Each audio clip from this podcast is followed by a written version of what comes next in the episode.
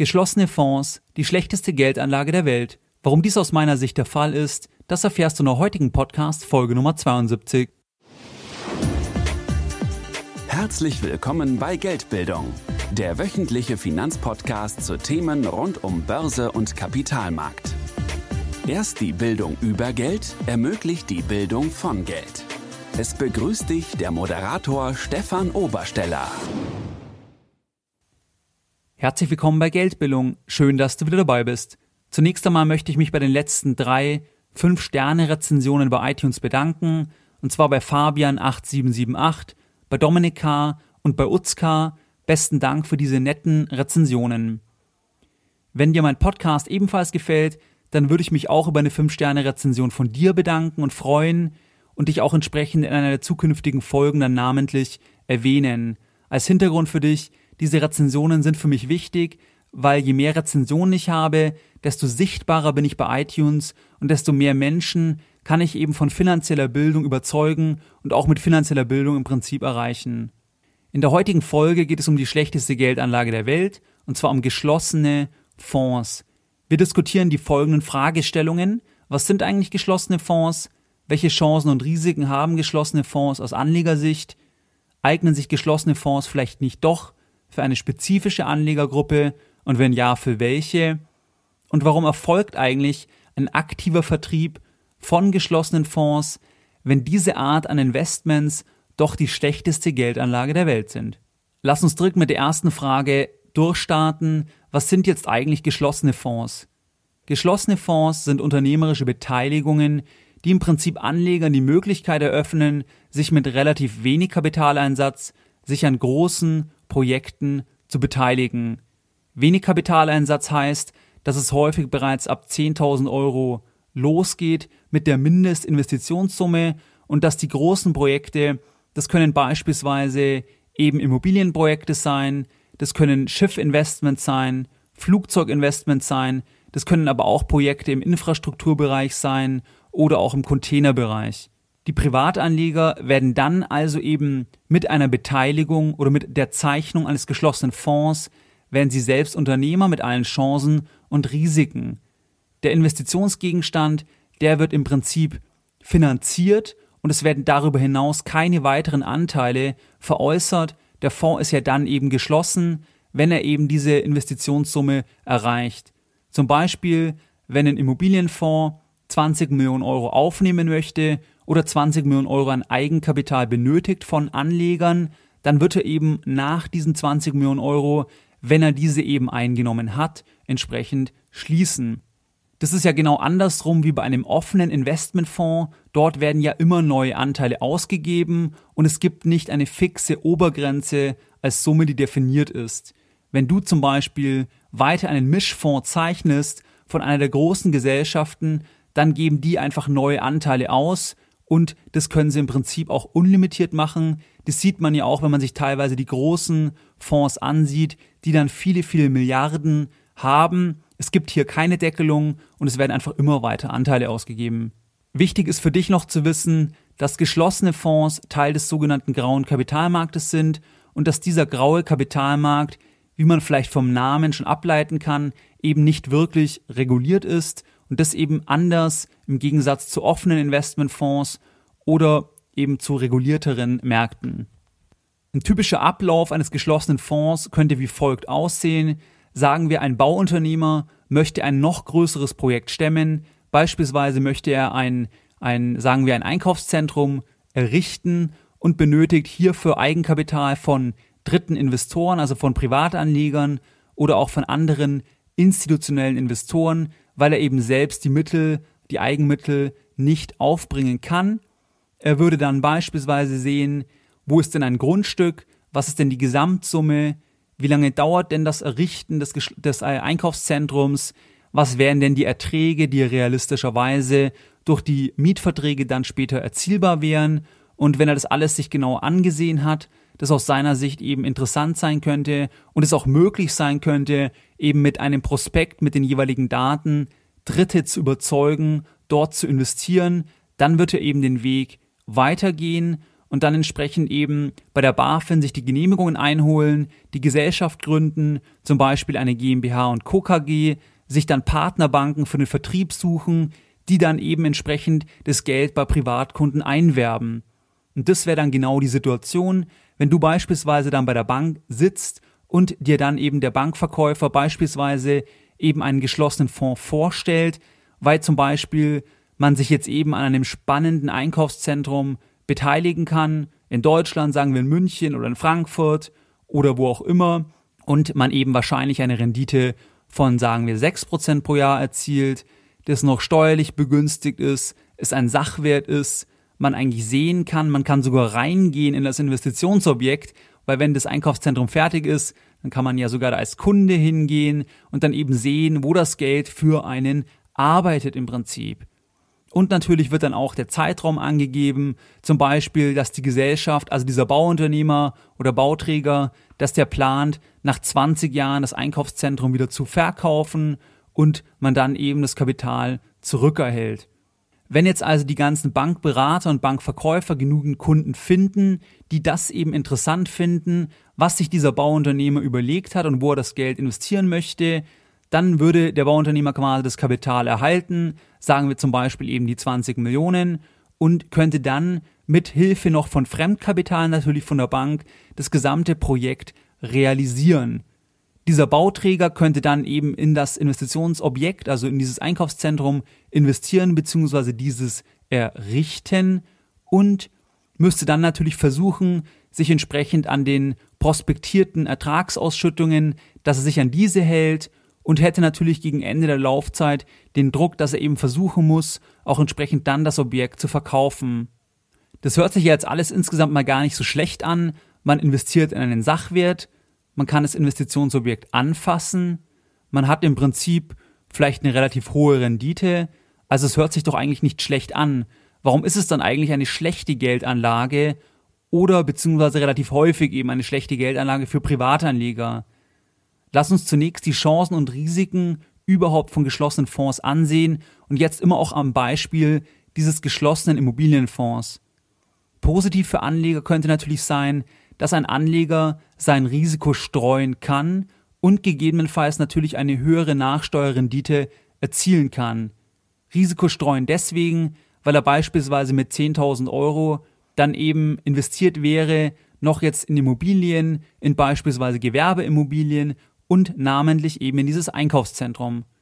Die hohe Nachsteuerrendite ist in jedem Fall prospektiert hoch, weil sonst würde ja gar keiner in dieses Objekt investieren also da muss mindestens dann mal 5% oder 6% stehen, damit es überhaupt für Anleger interessant ist.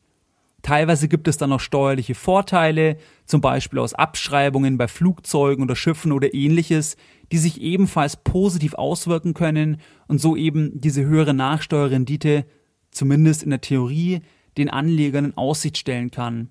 Negativ ist ganz klar bei geschlossenen Fonds, dass der Totalverlust absolut möglich ist dass die Erträge eben auf keinen Fall garantiert sind und dass diese völlig anders wie prognostiziert kommen können. Und der dritte und größte Nachteil ist, dass es teilweise auch zu einer Nachschusspflicht kommen kann, und zwar dann, wenn man als Privatanleger beispielsweise in sogenannte GBR-Fonds investiert, als wenn man, wenn die Zielgesellschaft eigentlich eben eine Personengesellschaft ist und sich eben dadurch, dass man jetzt sich beteiligt, sich im Prinzip eine Haftung aus Anlegersicht ergeben kann.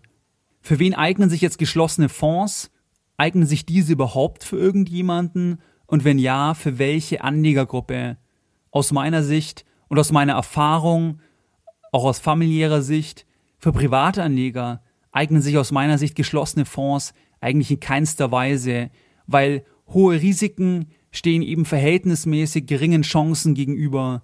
Man hat zu jeder Zeit das Risiko, dass man das Kapital eben überhaupt nicht mehr bekommt, dass es ein Totalverlust wird und man hat halt im besten Fall dann seine 6, 7, 8, 9 Prozent und das steht für mich in keinem guten Verhältnis.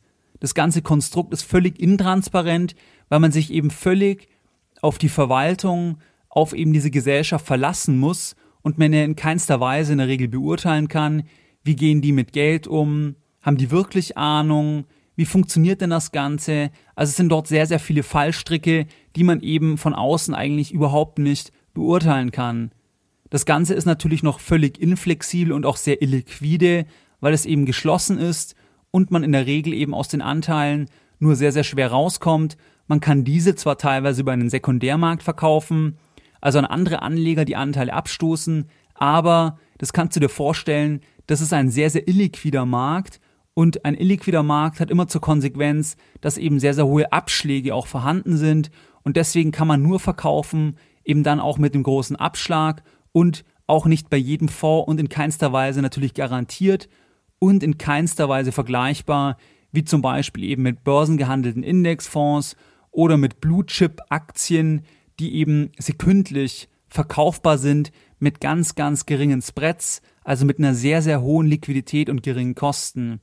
Generell ist auch ein Grund für mich, warum sich eben geschlossene Fonds auch selten rechnen und warum sehr, sehr viele wenige Erträge erzielen, wie tatsächlich im Vorfeld geplant und viele auch wirklich völlig scheitern, weil es eben eine sehr, sehr schlechte Risikoverteilung ist und weil man bei dieser Anlageform einen extrem großen Principal-Agent-Konflikt hat. Das war dieser Konflikt zwischen Verwalter und Eigentümer beispielsweise, weil du als Anleger, du trägst das komplette Risiko und der Vermittler, der hat sowieso kein Interesse mehr, also zum Beispiel eben die vermittelnde Bank, die bekommen einfach eine sehr, sehr hohe Rückvergütung für den Vertrieb, die geht die ganze Geschichte dann sowieso nichts mehr an und letztlich der Bewirtschafter des Objektes, da hat man auch eine sehr, sehr schlechte Risikoverteilung, weil der nimmt auch Kosten am Anfang weg, nimmt dann das Eigenkapital von dir, nimmt dann darauf noch Kredit auf und fängt dann an. Wenn die ganze Sache aber schief geht, dann haftet er überhaupt nicht. Also sagen wir mal, wenn jetzt nicht schwerwiegende Fehler gemacht werden, weil es eben von Anfang an klar ist, dass du diese Art an Risikokapital bereitstellst. Er bewirtschaftet als Experte das ganze Projekt und du bekommst eben hoffentlich dann die vereinbarten Erträge und am Ende dann eben nochmal deinen, deinen Wert oder deine Einzahlung ausbezahlt. Also es ist eine sehr, sehr schlechte Risikoverteilung und es gibt eben diesen großen Interessenskonflikt und aus diesen genannten Gründen lohnt sich aus meiner Sicht eben ein Investment in geschlossene Fonds und es zeigen auch alle Zahlen in der Regel überhaupt nicht für private Anleger. Die Frage vielleicht, wann kann man sich es überlegen, in einen geschlossenen Fonds zu investieren? Jetzt mal unabhängig, ob es ein Schiffsfonds ist, ein Flugzeugfonds oder wie diskutiert eben ein Immobilienfonds. Aus meiner Sicht sind notwendige Voraussetzungen. Es darf nur ein sehr, sehr, sehr kleiner Teil des Vermögens sein. Es muss sogar wirklich unbedeutend sein. Der Verlust darf dich in keinster Weise betreffen. Idealerweise sollte dir der Emittent persönlich bekannt sein, du sollst persönlich ein Vertrauen zu diesem haben und auch von dem Geschäftsmodell was verstehen, also auch wissen, was ist eigentlich genau die Bewirtschaftung, wie ist eigentlich die aktuelle Marktphase, sind auch die angegebenen Zahlen und Daten, ist das Ganze realistisch? Weil nur wenn du das Ganze beurteilen kannst, dann ist aus meiner Sicht auch überhaupt die ganze Sache, sage ich mal, lohnenswert oder überlegenswert. Wichtig ist auch, dass die Kosten für, für den Vertrieb sehr gering sind.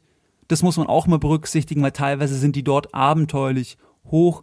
Und es kann wirklich sein, dass zum Beispiel nur 70 Prozent des Investments investiert wird, wohingegen der Anleger 105 Prozent bezahlt hat. Also der Anleger hat zum Beispiel 10.500 Euro bezahlt und dann hat die, sag mal, die vermittelnde Bank hat eine Außen- und eine Innenprovision. Die 5%, das ist eh klar. Dann noch eine Innenprovision, sagen wir, von nochmal 5%, also geht erstmal 10% an die Bank und dann sagen wir nochmal 15% oder 20%. Beispielsweise gehen dann noch für sonstige Verwaltungskosten direkt am Anfang oder eben Prospektkosten und so weiter drauf, sodass dann am Ende, sagen wir beispielsweise exemplarisch, könnte es tatsächlich sein, nur 70% also nur 7000 Euro investiert werden. Kann natürlich auch mehr sein, aber eins ist klar, geschlossene Fonds haben immer sehr, sehr hohe Kosten. Wichtig neben den genannten Punkten ist auch, dass du auf keinen Fall in eine Personengesellschaft investierst, wo du eben auch persönlich noch haftest, sondern dass eben das Zielinvestment, dass das eine juristische Person mit einer beschränkten Haftung ist. Du siehst aber jetzt an diesen ganzen Punkten, das ist für einen durchschnittlichen Anleger sehr, sehr schwierig zu beurteilen und auch der durchschnittliche Berater wird dort nur begrenzt den Überblick haben. Und deswegen ist es eben auch in diesen Bereichen so oft zu einer kompletten Falschberatung gekommen, weil sich quasi ein Blinder mit einem Einäugigen gegenüber gesessen sind und der Einäugige hat eben nur die Provision gesehen und hat das eben verkaufen können. Und man kann es teilweise auch gut verkaufen, weil man eben sagen kann, schauen Sie mal, Sie investieren in ein Flugzeug, in einen A380, das ist doch eine tolle Sache. Fühlt man sich vielleicht teilweise gar nicht schlecht, wenn man in so ein Flugzeug investiert ist oder eben in eine Einkaufsanlage oder ähnliches. Aber das ändert halt nichts an den Fakten, dass geschlossene Fonds sehr, sehr häufig eben viel, viel weniger Rendite wie prospektiert erwirtschaftet haben, dass in vielen Fällen auch der Totalverlust oder ein Verlust von, von einem signifikanten Anteil eben einfach vorhanden war und das sollte man als Anleger einfach berücksichtigen. Warum erfolgt jetzt eigentlich ein aktiver Vertrieb von geschlossenen Fonds, wenn geschlossene Fonds doch sehr intransparent und sehr, sehr schwierig zu beurteilen sind aus Anlegersicht? Aus meiner Sicht gibt es dort mehrere Gründe. Ein Grund ist natürlich auch, dass Nachfrage von Anlegern vorhanden ist. Das muss man immer bedenken, weil es gibt dieses Angebot natürlich auch nur, weil auch Anleger eben Nachfrage haben nach diesen Arten an Investments. Und das zielt eben darauf ab, dass ich denke, es hört sich eben toll an, dass einem ein Teil des Flugzeuges gehört, Teil der Gewerbeimmobilie und man es auch wirklich ansehen kann oder vielleicht eben sogar reingehen kann dass das Ganze dann irgendwo eine gewisse Emotionalität hat und auch natürlich ein gewisses Prestige, wenn man dort investiert ist, dass man gegebenenfalls Steuer sparen kann. Da hat Professor Otte ja mal so schön gesagt, dass der Deutsche einen höheren Steuerspartrieb hat, verglichen mit dem Sexualtrieb. Und ähm, Steuersparen funktioniert einfach sehr, sehr gut, wenn man das als Argument nennt. Natürlich auch die höhere Rendite, die feuern auch die Nachfrage natürlich bei Privatanlegern an. Die andere Seite ist natürlich, dass die Vermittler ihr Netz, ihre Beziehung zu den Kunden natürlich auch sehr, sehr gerne gerade in der Vergangenheit bereitgestellt haben, weil die Provisionen einfach wunderbar sind. Bei geschlossenen Fonds sind die wirklich fantastisch gewesen oder sind fantastisch aus Vermittlersicht und es gibt kaum Produkte, die ähnlich hohe Provisionen ermöglichten. Vergleichbar ist vielleicht noch etwas wie im Rentenbereich, also bei Versicherungen, dort gibt es auch sehr, sehr hohe Provisionen für Vermittler, aber gerade auch geschlossene Fonds können da wirklich mithalten. Aus Betreibersicht, also wenn wir jetzt wieder auf die Unternehmerseite gehen, der, der eben beispielsweise dieses Einkaufszentrum errichtet, ermöglicht das natürlich, dass man größere Projekte realisieren kann und es eben von Personen bekommt zu einem relativ günstigen Zins im Prinzip. Und man hat eben das Risiko nicht mehr, dass wenn das Projekt scheitert, dass die gesamte Firma pleite ist. Deswegen gründet man ja eben immer eine separate Gesellschaft, hebelt diese noch und hat dann eben maximal eben das Reputationsrisiko und hat aber auch die Margen eben im Vorfeld schon verdient und hat so eben auch kein wirtschaftliches Risiko mehr in der Form, wie wenn eben der Betreiber oder der Unternehmer das Geld selbst investieren würde, was er in den meisten Fällen natürlich nicht kann. Deine Lessons learned in der heutigen Podcast-Folge. So, was haben wir jetzt heute in der Folge Nummer 72 diskutiert? Geschlossene Fonds sammeln also Kapital ein von Privatanlegern und natürlich auch von institutionellen Anlegern wie Versicherungen und Pensionskassen, um spezifische Großprojekte zu realisieren. Das können beispielsweise Investments im Infrastrukturbereich sein, im Bereich Photovoltaik, Einkaufszentrum, also Immobilien oder auch Flugzeuge oder Container. Ist die Anlagesumme erreicht, dann schließt der Fonds und beginnt eben mit der Realisierung des Projektes. Zu einem geschätzten Zeitpunkt in der Zukunft soll dann das Objekt entsprechend verkauft werden und die Anleger sollen eben die Summe zurückerhalten. Im laufenden Bereich sollen natürlich die Erträge die die jeweiligen Objekte, sag ich mal, realisieren, die sollen dann auch eben an die Anleger entsprechend ausbezahlt werden und im Idealfall stimmen dann die Erträge eben mit den prospektierten Erträgen überein. Bei geschlossenen Fonds muss man ganz klar sagen, dass dort sehr, sehr hohe Risiken relativ geringe Chancen gegenüberstehen. Man hat als Risiko eben den Totalverlust, weniger Erträge wie erwartet, teilweise, wenn es blöd läuft, noch eine Nachschusspflicht, wenn man eben in eine Personengesellschaft investiert und als Chancen hat man eben maximal Erträge wie geplant oder etwas höher, sagen wir 8 bis 10 Prozent, gegebenenfalls steuerliche Vorteile auf der Gesellschaftsebene oder auch auf persönlicher Ebene. Anleger sollten also wirklich dreimal hinsehen, ob es in dem konkreten Fall Sinn macht, weil, das kann ich dir hier einfach mitgeben, in mehr als 90 Prozent der Fällen oder noch mehr macht es für dich als Privatanleger keinen Sinn, ist viel zu riskant, bringt dir viel zu wenig Rendite im Verhältnis da, zu, zum Risiko und ist viel zu illiquide. Profiteure von der Vermittlung von geschlossenen Fonds sind eben die Vermittler und Profiteure sind natürlich auch die Emittenten, die größere Projekte mit eben viel, viel weniger Risiko, weil es eben Drittmittel sind, realisieren können. Wie du es gewohnt bist, möchte ich auch die heutige Podcast-Folge Nummer 72 mit einem Zitat beenden und heute eines von André Costolani über Anlageberater. Die Experten sagen's, wissen's aber nicht. Mehr Informationen zu Themen rund um Börse und Kapitalmarkt findest du unter www.geldbildung.de. Und immer daran denken, Bildung hat die beste Rendite.